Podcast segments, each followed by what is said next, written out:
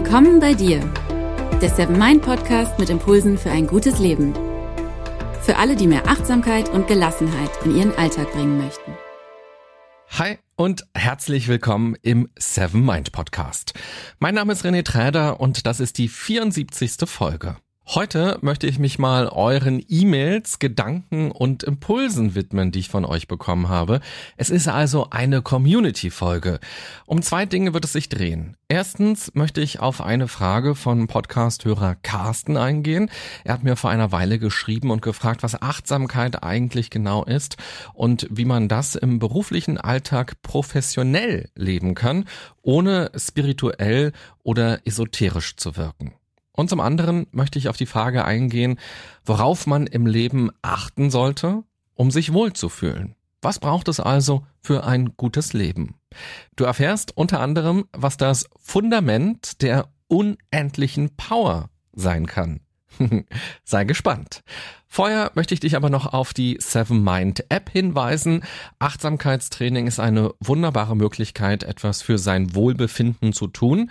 Im Hier und Jetzt anwesend zu sein, ist nicht immer leicht, denn wenn wir vollkommen in unserem Körper sind, spüren wir natürlich auch die Dinge mehr, die wir als unangenehm empfinden. Das Gute an Achtsamkeitsübungen ist, dass mit ihnen dein ganzer Alltag zu deinem Übungsfeld werden kann. Unter der Kategorie Singles Seven Minis findest du in der App viele kurze Übungen zu den unterschiedlichsten Alltagssituationen. Probier's aus, wann immer du es brauchst. Die Themen reichen von kreative Lösungen finden über achtsam essen oder zuhören bis zu Selbstwahrnehmung im Team. Schauen wir nochmal etwas genauer auf die Frage, was unser Wohlbefinden stärkt und zu einem guten Leben gehört. Um genau diese Frage ging es hier im Podcast auch schon vor drei Wochen in der 71. Impulsfolge. Dort habe ich euch ein Vier-Säulen-Modell von dem britischen Arzt Rangan Chatterjee vorgestellt. Und danach habe ich super viele E-Mails von euch bekommen. Das hat mich riesig gefreut. Vielen Dank für eure ganzen Ideen und Gedanken dazu. Das finde ich echt klasse, dass ihr so stark euch da einbringt. Und deshalb habe ich mir gedacht, dass ich das heute gerne mal bündeln möchte, weil darin so viel Wertvolles steckt, das auch für die anderen Hörerinnen und Hörer interessant sein kann. Falls du die Folge nicht gehört hast, fasse ich ganz kurz das Modell von Chatterjee zusammen. Seine Grundfrage war, wie kann man ein gutes Leben führen? Wie geht eine gesunde Lebensführung und was kann man dafür tun, dass man sich wohlfühlt? Für ihn sind das vier Aspekte, nämlich Entspannung, Bewegung, Ernährung und Schlaf. Für ihn ist das das Vier-Säulen-Modell. Er sagt zum Beispiel, achte darauf, dass du dich jeden Tag entspannst, dass du einmal in der Woche außerdem einen bildschirmfreien Tag einlegst. Und versuche jeden Tag 10.000 Schritte zu gehen und sei körperlich aktiv. Iss jeden Tag möglichst frisches Obst und Gemüse und achte darauf, dass du nur innerhalb eines Zeitfensters von zwölf Stunden etwas isst. Und schließlich sorge dafür, dass du ausreichend Schlaf bekommst und gut schläfst, zum Beispiel indem man 90 Minuten vor dem Zubettgehen für sich ist und sich nicht mehr medial beschallen lässt. Also alles recht naheliegende Tipps fand ich und wenig überraschend. Trotzdem ein Buch und trotzdem ein Bestseller. Und deshalb hatte ich euch in der Folge dazu aufgefordert, mal zu überlegen, was eure vier Säulen denn sein könnten oder ob es vielleicht auch noch eine fünfte oder eine sechste Säule geben müsste. Mir haben nämlich bei diesem Vier-Säulen-Modell noch zwei Säulen gefehlt, die aus meiner Sicht ganz wichtig sind für Wohlbefinden und für ein gutes Leben. Bevor ich verrate, welche beiden Säulen das für mich sind, will ich erst einmal zusammenfassen, wie ihr das seht. Luise hatte mir geschrieben, dass für sie auch der Schlaf wichtig ist, außerdem Gesundheit, ausreichendes Einkommen und ein freundliches und liebevolles Umfeld. Und damit spricht sie etwas an, was für ganz viele von euch wichtig war und in dem Modell von Chatterjee nicht vorkommt, nämlich zwischenmenschliche Beziehungen. Susanne hat geschrieben, für mich gehören auf jeden Fall noch soziale Kontakte und Hobbys dazu. Und bei sozialen Kontakten geht es vor allem um die Partnerschaft, die Familie im weitesten Sinne und dann Freunde und Kollegen. Und sie macht auch noch Punkt, Punkt, Punkt und deutet damit also an, dass es auch noch weitere Kreise geben kann. Beispielsweise sowas wie die Nachbarschaft, stelle ich mir darunter vor. Laura hat auch das Umfeld genannt und sie kommt insgesamt interessanterweise auch auf vier Säulen, aber auf ganz andere als der Arzt. Ihr sind folgende Aspekte wichtig. Geist, Körper, Umfeld und Kleinigkeiten. Sie schreibt, ich finde, man muss auf die ersten drei achten und sie sauber halten, um eine grundsätzliche Zufriedenheit zu erlangen. Die Kleinigkeiten finde ich aber ebenso wichtig. Bei diesem Punkt geht es mir darum, alltägliche Gesten von anderen und Gutes, was man sich selbst tut, wie zum Beispiel einen Tee am Fenster trinken, bewusst als das zu empfinden, was sie sind nämlich eine kleine Freude des Lebens. Ich glaube, wenn man sowas im Stress des Alltags trotzdem noch zu genießen weiß, kann man viel zum eigenen Glück beitragen.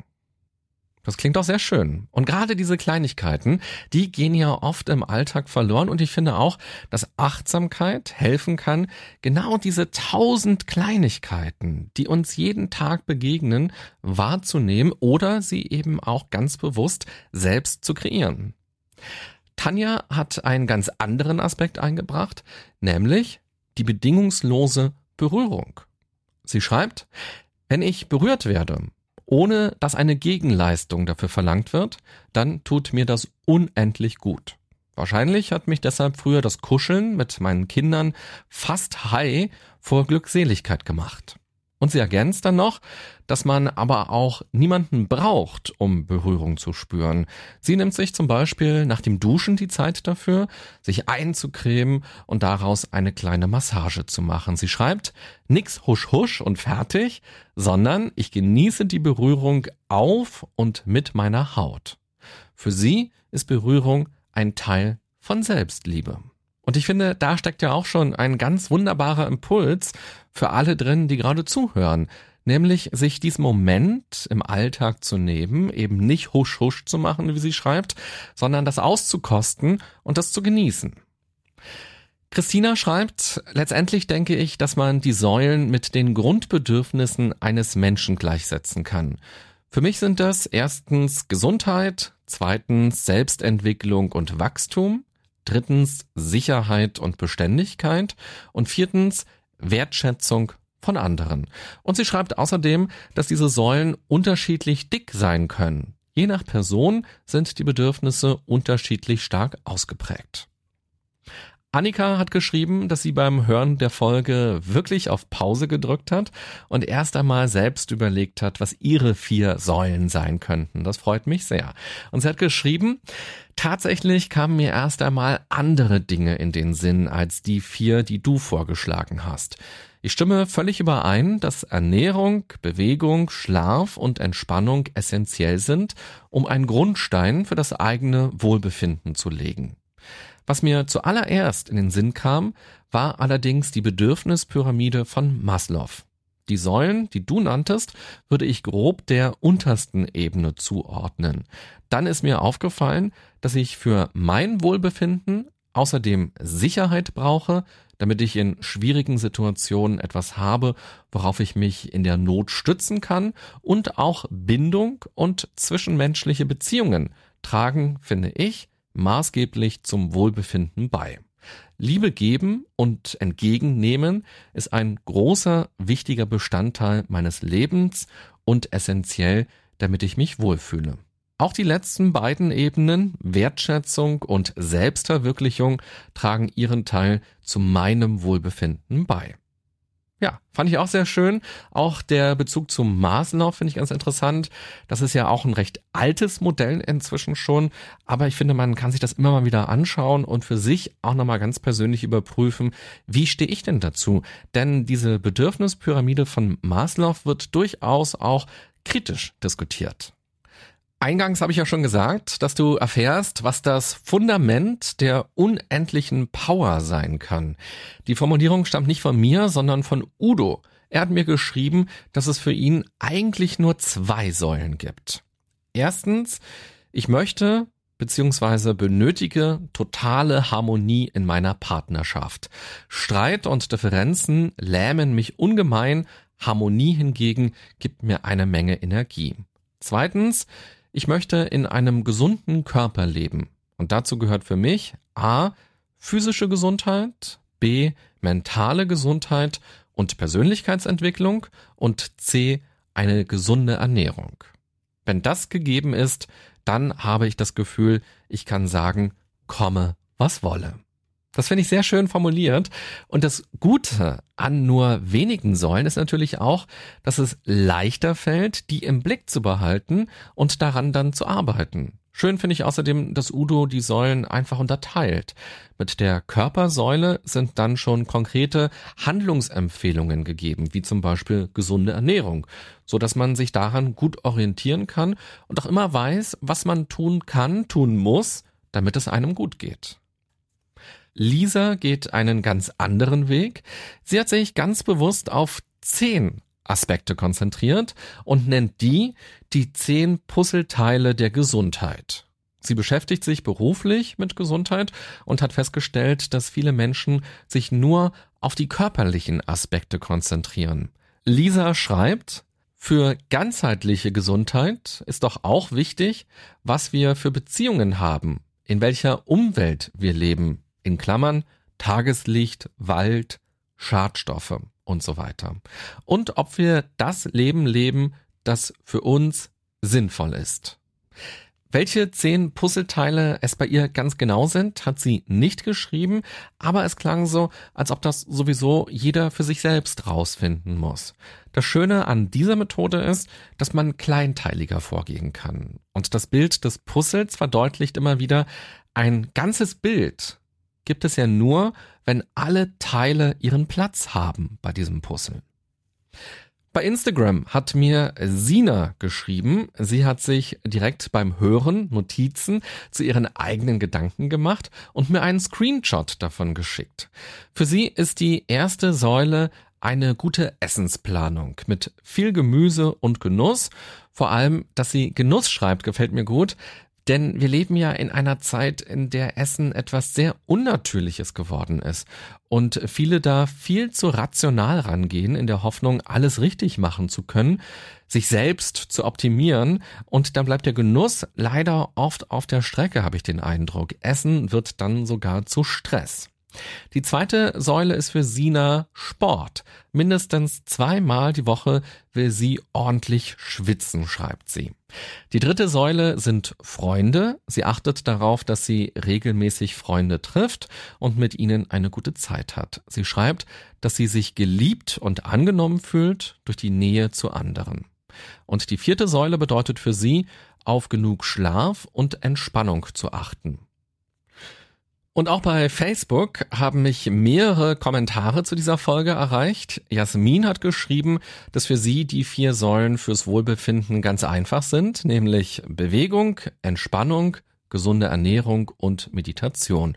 Und Meditation hat sie mit großen Buchstaben besonders hervorgehoben. Für Achim hat noch die soziale Interaktion gefehlt. Auch für Marion haben die zwischenmenschlichen Beziehungen gefehlt. Sie schreibt Liebe, lieben, geliebt werden und sich selbst lieben. Paola meinte, dass ihr ganz spontan diese Säulen eingefallen sind. Erstens die Grundbedürfnisse, sowas wie Atmen, Essen, Trinken und Schlaf. Dann zweitens die Selbstliebe. Drittens vertrauensvolle Beziehungen und viertens eine sinnstiftende Arbeit. Das finde ich auch interessant, denn das kam noch gar nicht in all den Aspekten, die genannt worden sind. Und ich finde auch, dass die Arbeit eine große Rolle spielt, gerade heutzutage in unserer Zeit. Und wenn es einem grundsätzlich gut geht, aber man die Arbeit als völlig sinnlos oder mega stressend auch empfindet, dann ist das am Ende ja auch problematisch. Karen schreibt, für sie sind es Gesundheit, soziale Kontakte und Familie. Dinge, die mir gut tun und ein Einkommen, das mich auskommen lässt. auch schön formuliert, auch hier ist nochmal der Arbeitsbezug drin, allerdings eben nicht die sinnstiftende Seite der Arbeit, sondern eben die des Auskommens. Und das ist ja auch ganz wichtig. Leider gibt es ja Menschen, die gehen jeden Tag arbeiten, die haben eine 40-Stunden-Woche, aber werden so schlecht bezahlt, dass das Geld hinten und vorne nicht reicht und sie noch aufstocken müssen. Und da kann man sich natürlich auch vorstellen, was das mit dem Leben macht, also wie viel Unzufriedenheit dadurch natürlich entsteht und was das auch mit dem Selbstwertgefühl und mit der allgemeinen Zufriedenheit machen kann. Anne hat einfach nur geschrieben, ankommen, wahrnehmen, atmen, entspannen. Das finde ich auch schön, weil es wie so eine Kette ist, wie eine Handlungsempfehlung, die man direkt umsetzen kann. Katrin meinte, dass es gar nicht so leicht ist, sich auf vier Aspekte zu begrenzen. Ihr sind in den Sinn gekommen Nähe mit dem Partner, der Familie und mit Freunden. Gesundheit. Dabei sind für sie ganz zentral Ernährung und Bewegung. Dann der Sinn allgemein, also das Warum. Diesen Punkt finde ich übrigens auch sehr interessant, zumal er bislang auch noch gar nicht aufgetaucht ist, außer gerade schon bei sinnstiftender Arbeit. Aber natürlich auch der Sinn im Leben ist ganz wichtig. Warum bin ich eigentlich hier? So, was ist meine Aufgabe? Das ist für viele Menschen auch eine ganz wichtige Frage. Und wenn man die für sich vielleicht beantwortet hat oder zumindest auf der Suche ist, glaube ich, bedeutet das auch eine Menge Lebensqualität. Und ich glaube, jeder von uns kennt das, wenn uns das Warum fehlt, schon im Kleinen, bei bestimmten Tätigkeiten oder eben auch bei der Arbeit, wenn wir also keinen Sinn in etwas sehen oder empfinden, dann hat das massive Auswirkungen auf unser Wohlbefinden und unsere Lebensqualität, sowohl beruflich als auch privat. Und der letzte Punkt ist für sie die Freude. Sie schreibt, alles, was mir gut tut und auch sich selbst Freude in sein Leben zu holen und nicht warten, bis jemand oder etwas dir Freude vorbeibringt. Super. Ich liebe ja, wenn Menschen aktiv werden und Verantwortung für ihr Leben übernehmen und diese aktive Rolle, dass sie diese betont hat, das finde ich auch total klasse. Und Anke hat nochmal angemerkt, dass man allerdings nicht zu 100 Prozent Einfluss auf diese Säulen hat. Sie schreibt, ich habe gesund gelebt und bin trotzdem krank geworden. Und diese scheiß multiple Sklerose zeigt mir genau auf, wer das Sagen hat. Ich will mich bewegen und sie schreibt mir vor, was geht und was nicht. Ich will schlafen, aber mir wird ein Strich durch die Rechnung gemacht. Das finde ich eine ganz wichtige Anmerkung. Aus meiner Sicht sind solche Säulen oder solche Gesundheitsfaktoren immer nur Möglichkeiten, die Wahrscheinlichkeit zu erhöhen, dass es uns gut geht. Aber sie sind niemals eine Garantie dafür. Gut finde ich an den Säulen außerdem, dass man dadurch mal sehr strukturiert auf verschiedene Bereiche des Lebens schauen kann. So kann man auch gucken, in welchen Bereichen es denn gut läuft und wo auch nicht. Und wo man vielleicht auch wirklich noch Handlungsspielraum hat. Also ganz konkret, eine Säule ist ja der Schlaf. Wenn man feststellt, dass man nicht gut schläft, dann kann man erst einmal alle anderen Säulen ausblenden und sich fragen, hey, welche Möglichkeiten gibt es für mich, um besser zu schlafen? Was und vor allem auch, wer kann mir dabei helfen, das rauszubekommen? Und so kann man dann nacheinander alle Säulen bewusst beleuchten. Und manchmal können kleine Veränderungen auch schon grundlegend etwas verbessern. Aber ja, diese Säulen sind keine Garantie für etwas. Vielen Dank an alle, die mir geschrieben haben. Das ist wirklich super, dass ihr so aktiv euch mit den Inhalten aus meinen Folgen auseinandersetzt und dass ihr euch auch zeigt und auch mitteilt euch. Finde ich super. Und bevor es gleich nochmal etwas grundsätzlicher darum gehen wird, was eigentlich Achtsamkeit ist, speziell im beruflichen Kontext, kannst du dir nochmal einen Augenblick Zeit nehmen und überlegen, welche Aspekte von den Hörerinnen und Hörern waren jetzt für dich besonders interessant und worauf könntest du vielleicht heute oder in den nächsten Tagen stärker achten? Worauf möchtest du gerne mal achten? Also was möchtest du gerne von den Gedanken der anderen mitnehmen? Also was könnte dir helfen, dich auch wohler zu fühlen und ein gutes Leben zu haben? Ach so, und was sind die beiden Säulen, die mir in dem Modell noch gefehlt haben? Das will ich gerne auch noch verraten. Bei mir waren es tatsächlich auch die zwischenmenschlichen Beziehungen, denn darauf deuten auch sehr viele Studien hin, dass es uns gut tut, wenn wir in Kontakt stehen zu anderen Menschen. Wir sind eben soziale Wesen. Man braucht dafür aber auch gar keine Studien zu wälzen, finde ich. Man merkt das ja auch im Alltag. Gute zwischenmenschliche Beziehungen tun uns gut und wenn wir keine lieben Menschen um uns herum haben oder wenn es Konflikte und Streitigkeiten gibt, dann kann uns das sehr belasten. Und außerdem finde ich sowas wichtig wie eine intellektuelle Herausforderung. Also das kann eine Arbeit sein, die einen fordert oder auch Dinge, mit denen man sich privat auseinandersetzt, also sich mit Themen auseinanderzusetzen, sich für Dinge zu interessieren, nachzudenken, dazu sich weiterzuentwickeln. Das ist für mich die zweite Säule, die gefehlt hat. Also für mich wären es nach diesem Modell auch sechs. Wobei, nachdem ich all die Dinge von euch gehört habe, denke ich, dass es manchmal gar nicht so so leicht ist, so simpel ist, dass man manchmal noch mehr braucht. Und vielleicht sagt ihr auch, so ein Puzzlesystem mit zehn Aspekten ist für euch interessant und überlegt euch mal, welche zehn Dinge könnten das bei euch sein, die ein komplettes Bild für euch ergeben. So, nun aber überleg doch mal, worauf du vielleicht mal ganz bewusst besonders achten möchtest. Und wenn du willst, kannst du auch gerne kurz auf Pause drücken und dir die Zeit dafür nehmen. Kommen wir zum zweiten Thema. Was ist Achtsamkeit eigentlich und was soll das überhaupt? Carsten hat mir vor ein paar Wochen eine E-Mail geschrieben. Mein Themenvorschlag, wie kann ich im privaten und besonders im beruflichen Umfeld Achtsamkeit und Entschleunigung und trotzdem Professionalität einbringen? Oder sind wir Achtsamen die weltfremden Oms? Fragezeichen. Das finde ich eine sehr spannende Frage. Aus meiner Sicht gibt es bei Achtsamkeit gar nicht den privaten und den beruflichen Aspekt. Am Anfang mag das noch so scheinen, aber je mehr man sich damit beschäftigt, desto achtsamer wird man ja. Also man verändert sich als Person. Achtsamkeit ist dann keine bewusste Handlung mehr, sondern eine unbewusste Haltung. Ich vergleiche das gerne mit dem Erlernen einer Fremdsprache. Am Anfang muss man noch hoch konzentriert sein und man versteht vieles nicht, weil einem bestimmte Vokabeln fehlen.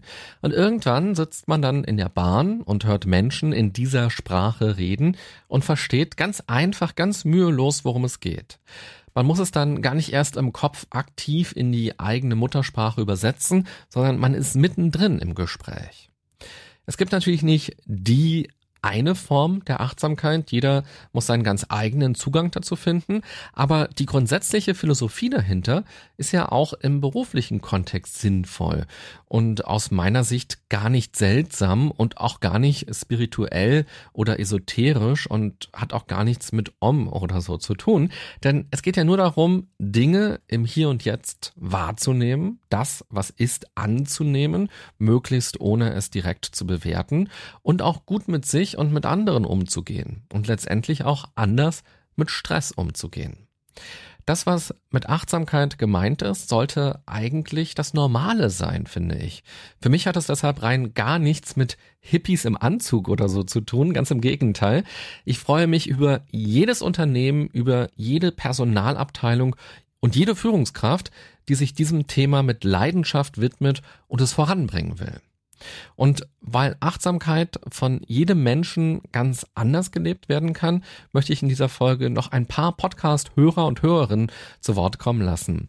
Achte du mal gleich im Folgenden darauf, welche Worte und Gedanken dich besonders ansprechen und vielleicht kannst du ja daran anknüpfen und das in deine Form der Achtsamkeit, in deinen Alltag integrieren. Hendrik hat geschrieben, was ich mir überlegt habe, um aus dem berühmten Gedankenkarussell auszubrechen, ist Folgendes. Der Tag hat 24 Stunden. Selbst wenn man 8 Stunden Schlaf abzieht, bleiben immer noch 16 Stunden, um sich Sorgen zu machen und zu grübeln. Bis ich gelernt habe, das nicht mehr ständig zu tun, gebe ich mir einfach eine Stunde am Tag frei. Falls sich später doch herausstellen sollte, dass Sorgen und Grübeleien einen Sinn haben, bleiben ja immer noch 15 Stunden übrig, in denen ich das tun kann. Eine Stunde mehr oder weniger kann doch eigentlich nicht schaden. Ich nenne diese 60 Minuten meine blaue Stunde. Von 18 bis 19 Uhr versuche ich also täglich blau zu machen und aus dem Karussell auszusteigen. In dieser Zeit wird schon nichts Schlimmes passieren oder versäumt werden. Ich musste sehr schmunzeln bei der Mail, weil Hendrik das so schön formuliert hat. Du kannst ja mal überlegen, wie viele Sorgen du dir am Tag so machst, also verteilt von morgens bis abends.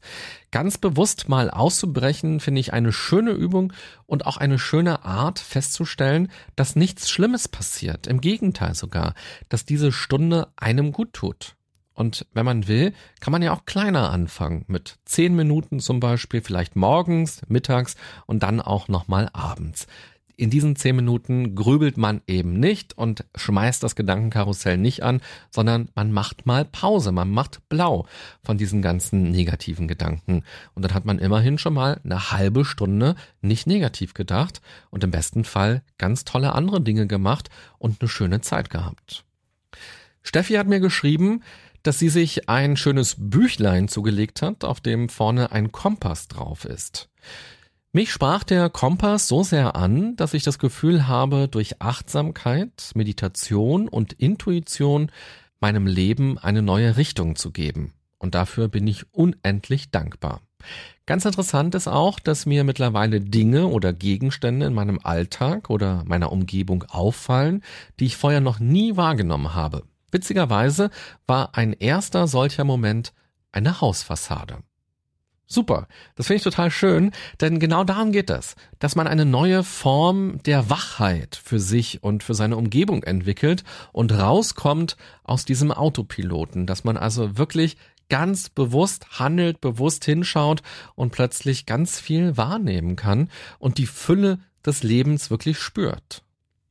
Jan hat geschrieben, eines der wichtigsten Themen, die ich im Jahr 2018 gelernt habe, ist die Selbstverantwortung. Zusätzlich habe ich es geschafft, in vielen Situationen Reaktionen oder auch Aktionen anderer Menschen nicht mehr direkt zu bewerten und dadurch auch nicht mehr so viele negative Gedanken zu haben. Hieran sieht man auch sehr gut, finde ich, was Achtsamkeit ist und was Achtsamkeit bewirken kann. Plötzlich verändert sich das Verhalten und man merkt, dass man sich weiterentwickelt hat. Was Jan über sein Thema im Jahr 2018 schreibt, gefällt mir ebenfalls gut. Entweder stellt man nämlich rückblickend fest, was man in den letzten Monaten lernen durfte, oder aber man sucht sich sein Lernfeld und achtet genau darauf beim Denken und Handeln, was passiert und wie man sich verändern kann und verändern möchte.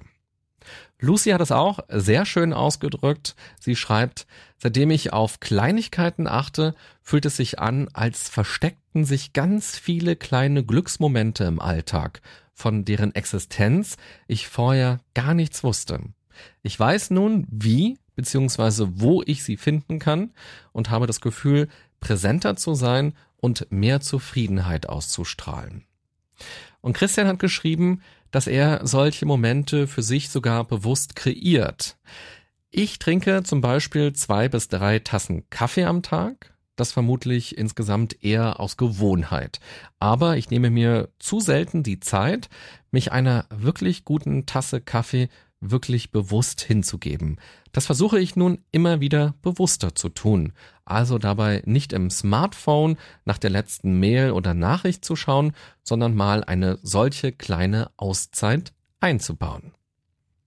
Und als letztes möchte ich noch Jule zu Wort kommen lassen. Sie hat geschrieben, wenn ich dir und deinen Themen im Podcast zuhöre, kann mein Gehirn auch endlich mal durchatmen und dafür danke ich dir. Diese Formulierung hat mich sehr gefreut. Auch das beschreibt Achtsamkeit auf eine wunderbare Weise. Unser Gehirn ist ja ständig aktiv, oft weil wir noch im Gestern festhängen oder schon im Morgen sind.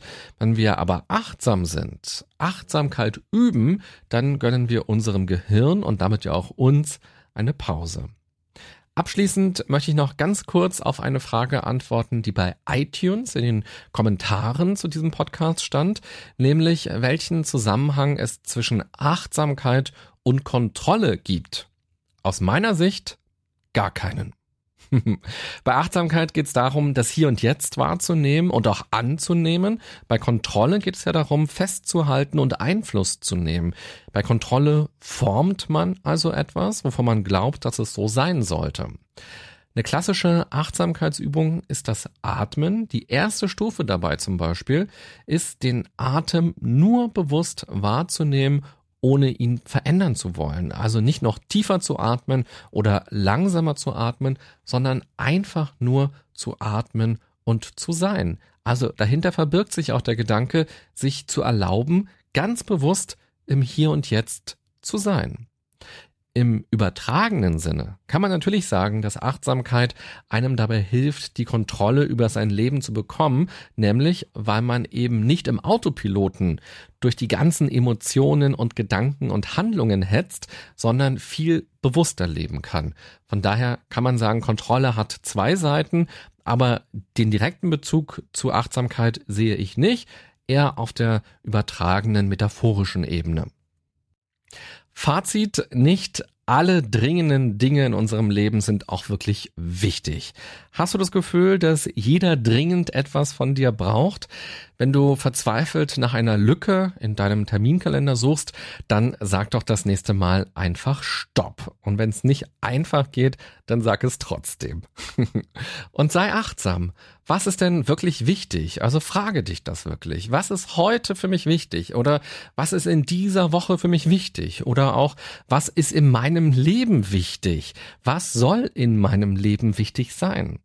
Übe dich in den nächsten Tagen zum Beispiel mal in der Kunst des Absagens und streiche wenigstens einen Termin, der dir eigentlich viel zu viel ist und stattdessen nimm dir die Zeit für dich selber. Jeder Tag hat so viele Einladungen für mehr Achtsamkeit, wir müssen sie eben nur wahrnehmen. Das war heute mal eine etwas andere Folge, denn mir war es wichtig, mal all das in die Welt zu tragen, was von euch kommt. Ich glaube, dass diese Gedanken und Impulse für andere auch ganz wichtig und ganz wertvoll sein können.